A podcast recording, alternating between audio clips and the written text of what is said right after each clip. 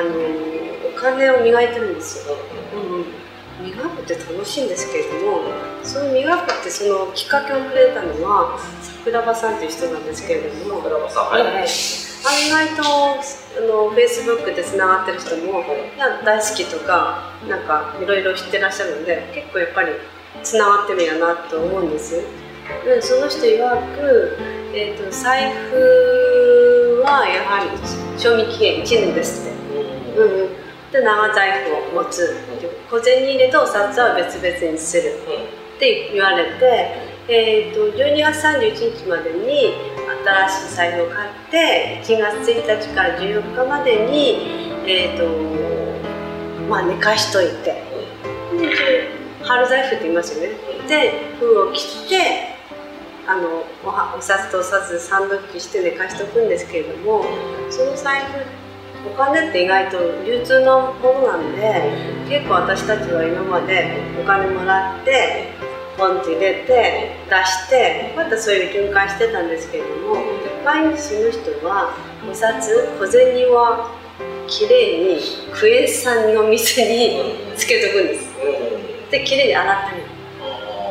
まあ、ちょっとつけとくと、ほんであの紙コップにちょっとスプーン耳かスプーン半分ぐらい入れて、お水半分ぐらいにして溶かしとくんです、そこに10円玉とまた別に10円玉色移りしちゃうので、10円玉と普通のおさあれを別々に入れて、本当に3分かかっとくと、結構キラキラきれなる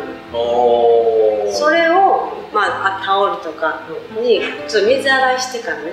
汚れ取ってから水洗いしてまだそれでまた重曹っていうのもあるんですけど重曹は水に入れないでちょっとあの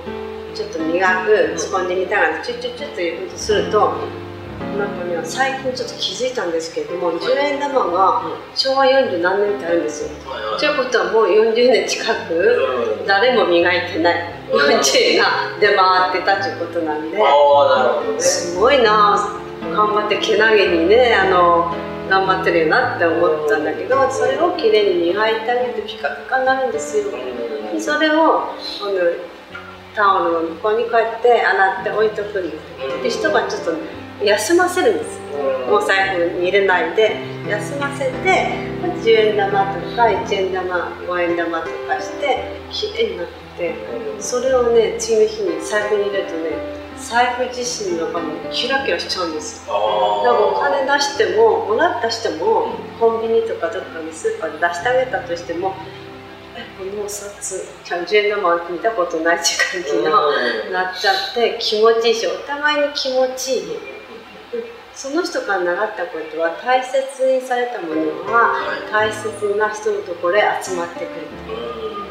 ですからきっとお金を大切に磨いてあげたりとか一晩したりとかすることによってまた本当にお金にも意思があるんで全てにみんな意思があるのでそれをコンビニとか使うとそのレジの中にパッと新しい小銭がいったりとかあのお札でもねちょっと間開けるんですよ、暑いねってごめんねって言って暑いけど 私新品真剣になるんですよ。でまあ出すとしたらレジの中にお金が、まあ、1200円とか入っちゃうじゃないですかいくら入るとレジの同士がそのさお金同士が綺麗だねってピカピカだねってご主人様がね昨日磨いてくれてああいうの当ててくれるんだよって言ったらその話を聞いた磨いてない？お札が「いやそういう人とかいつもやっていきたいって磨いてほしい」って言うんですそしてその宇宙に届けられて宇宙から帰ってきてそしたらその回り回って磨いてくれるご主人様のところにお金が入ってくる寄ってくるっていうその宇宙の法則なんですけれども、うんうん、だからブーメランの法則じゃないけども大切にされた人は大切なところへ帰ってくる。私最近本当に1週間ぐらいやってるんですけども夜寝る時あつながったと思ってやっぱり毎日毎日継続することが大切。一日でもしなかったらダメなんです。うん、ですから結構それ楽しみになってるんですそうなんか一枚一こんな丁寧にお金は使ったこともないし例えば小銭ってちょっと置くとこあるじゃないですか、財布以外なとこにちょこっと置いていてポケットの中に入ってたとか、うん、でもそれをこうやって気づいて磨いてあげて一緒にお札なんかに入れてあげてるとかそういうことによってすごく自分自身が違う。なんか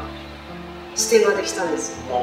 もの一つ一つにも意識がある。本当に何かにする人もありがとうとか感謝することができるようになったのでそこはすごく、うん、いいことを習ったしいやこれはずっと実践していきたいな。だから結構私友達に言ってるんです、うん、友達に言ったらいやいやいや小銭ね磨いた小銭とスーパーとかどっかでまた小銭と別々にしてくるんです、うん。一緒にするとどれが磨いたか磨かないか分かんなくなるから。外からもらったお金はその日磨くって。なんかそういういい知恵が入ってくるんです、うん、でもそういうふうに私が話したことによってそういう人たちが増えてくるっていうことはすごく、うん、なんか嬉しいんですよ。なんか人のお役に立ってるなって、うんうん、だからそういうことをなるべくいいなと思ったことはお話しするようにしてるんですけれどもそれで私がそれをなんかそういうふうにちょっとフェイスブックに上げたらなんかちょっと気になるとか興味津々とか思っていう、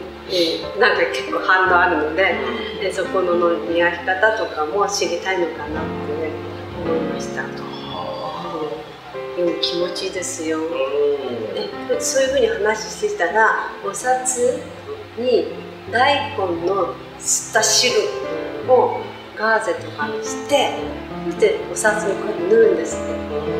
であのあのなんてなんとかそこマークとかそれはちょっと熱に弱いのでそこをこうやってすると本当に真剣なんです、うん、うん、折りたたんだそこも綺麗になるっていうかそこも今度大根買ってしてちょっとやってみようかなってそういう情報がね集まってくるんですなんかレモン汁でとか大根の汁でとか。うんうんうん。なんかそんなするといざという時ちょっと真剣欲しい時あるじゃないですか、うん、なんかね人にあげる時あのでもいや銀行でねちょっと真剣できなかったしとかねもうお年玉とかなんかちょっと人にあげる時、うん、うん、そういうふうなちょっとテクニックしとけば、うん、慌てなくていいし。うんうんでも人にねこうやってあげる時もね綺麗なお金だったら嬉しいし私ももらって嬉しいし多分そういうちょっとした心遣い。で自分の心を育ててるっていうかな。思いやりを育ててるっていうか、うんうん、些細なことが本当は人生を変えていく、うん。うん、人を大切にすることとかなんかね、うん、荒い波動を細かく、うん、微妙にしていく、そんな感じがします。本当に声は響きも大切だし思いが重いですよね。全てエネルギー体だから粗い波動よりも微妙な波動高い波動がいいのでそういう気持ちが自分が少しでもいただければ本当に自分の体が整ってして心も整っていく、うん、そんな感じですごくいい話だなって思いました、うん、ぜひ皆さんもこれを聞いた方は一回やってみてください。水小太郎は知恵を磨く人はお金が入ってくると言いますけども1円だけじゃなくて全部の声を磨いてお札を磨いたらどんだけいいことあるか今からワクワクしてます。今週のトピックス一押しです、